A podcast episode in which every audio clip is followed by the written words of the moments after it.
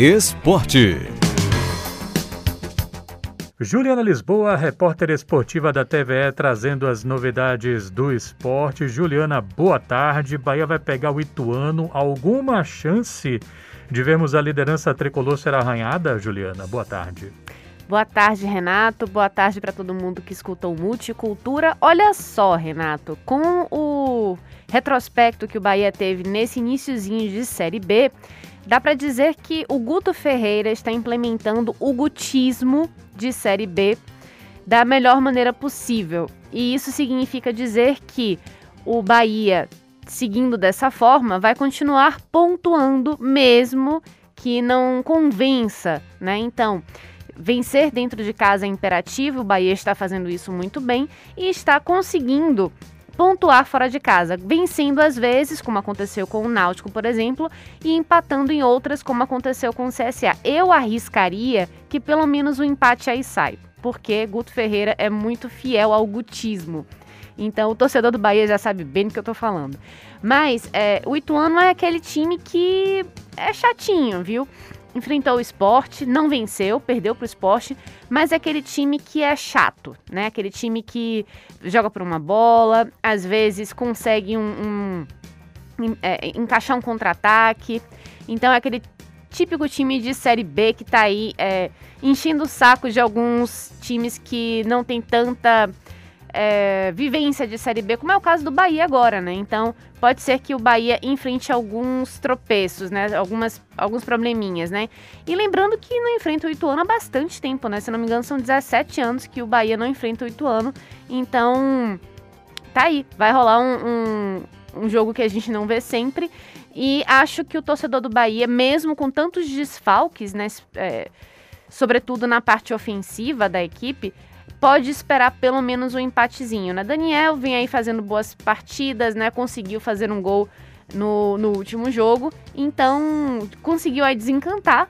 Quem sabe ele não consegue ser esse maestro, né? Que o, o Bahia tá precisando tanto. Falando agora no Vitória, que está numa situação complicada na Série C, vai pegar o Manaus. Será que o novo técnico consegue tirar o leão da lama, Juliana? Esse atoleiro tá difícil, viu, Renato? Porque é, o, o, Vitória tem um entre e sai de gente muito grande, né? E isso a gente coloca aí não apenas jogadores, mas também comissão técnica é, e treinador, né? Como, por exemplo, você bem falou, né? O Fabiano Soares é o terceiro técnico agora chegando no Vitória. Então é um terceiro trabalho recomeçando em muito pouco tempo, né? Estamos ainda em abril, nem em maio começou e o Vitória já está no terceiro técnico. É, e fora que também são muitos jogadores entrando e saindo e não tem uma, uma definição do que é um time titular, um estilo de jogo, e isso dificulta ainda mais a equipe se encontrar. A gente não tem um, um, um entrosamento muito grande entre os jogadores porque não tem tempo para isso, né? Não tem jogo para isso.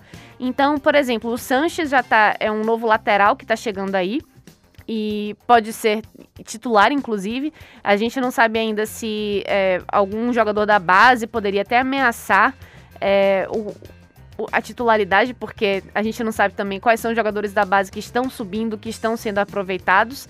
Mas a situação é a seguinte: o Vitória vai jogar em casa, o Barradão ainda assim é um fator que joga a favor do Vitória. Agora, o, o Vitória precisa realmente se blindar e blindar o elenco de todos os problemas extracampo que estão acontecendo agora, né? Como, por exemplo, dívidas que estão chegando, né? É, possíveis bloqueios. Então, isso tudo precisa ser blindado da equipe, porque senão o Vitória vai brigar para não cair da Série C. Então, isso é impensável, realmente, né? Então, para não piorar a situação, é blindar o elenco. Acho que é a principal missão de Fabiano Soares nesse momento. E só para trazer mais uma informação, aquela rescisão que a gente tinha falado já do Jadson com o Vitória parece que foi desfeita. Então, a volta dos que não foram, realmente. Porque parece que o, o Jadson está agora co é, cobrando né, alguns valores para sair do Vitória. E o Vitória aparentemente não quer é, pagar esses valores, então ele retorna para o Vitória, volta a ser jogador, até que essa situação se esclareça. Falando agora na Juazeirense, você tinha comentado aqui na semana passada que esperava uma pedreira pela frente, né? O Juazeirense que vai pegar pela Copa do Brasil o Palmeiras o que vem pela frente? Vem um encontro inédito, né? Essa é a, a estreia do Palmeiras na Copa do Brasil dessa edição. vai pegar um, um Juazeirense que está, enfim, é, querendo fazer mais histórias né, na, na, Copa do Brasil, escrever mais histórias. Chegou às oitavas de final da Copa do Brasil no ano passado e eliminou times muito grandes, né? Eliminou, inclusive, equipes que já venceram Copa do Brasil, a, a exemplo do esporte, exemplo do Cruzeiro. E parou no Santos, né? Num jogo de volta, aliás, que deixou muita gente se questionando se daria fôlego aí para conseguir reverter um, um, um, placar que foi realmente muito elástico na, no jogo de ida.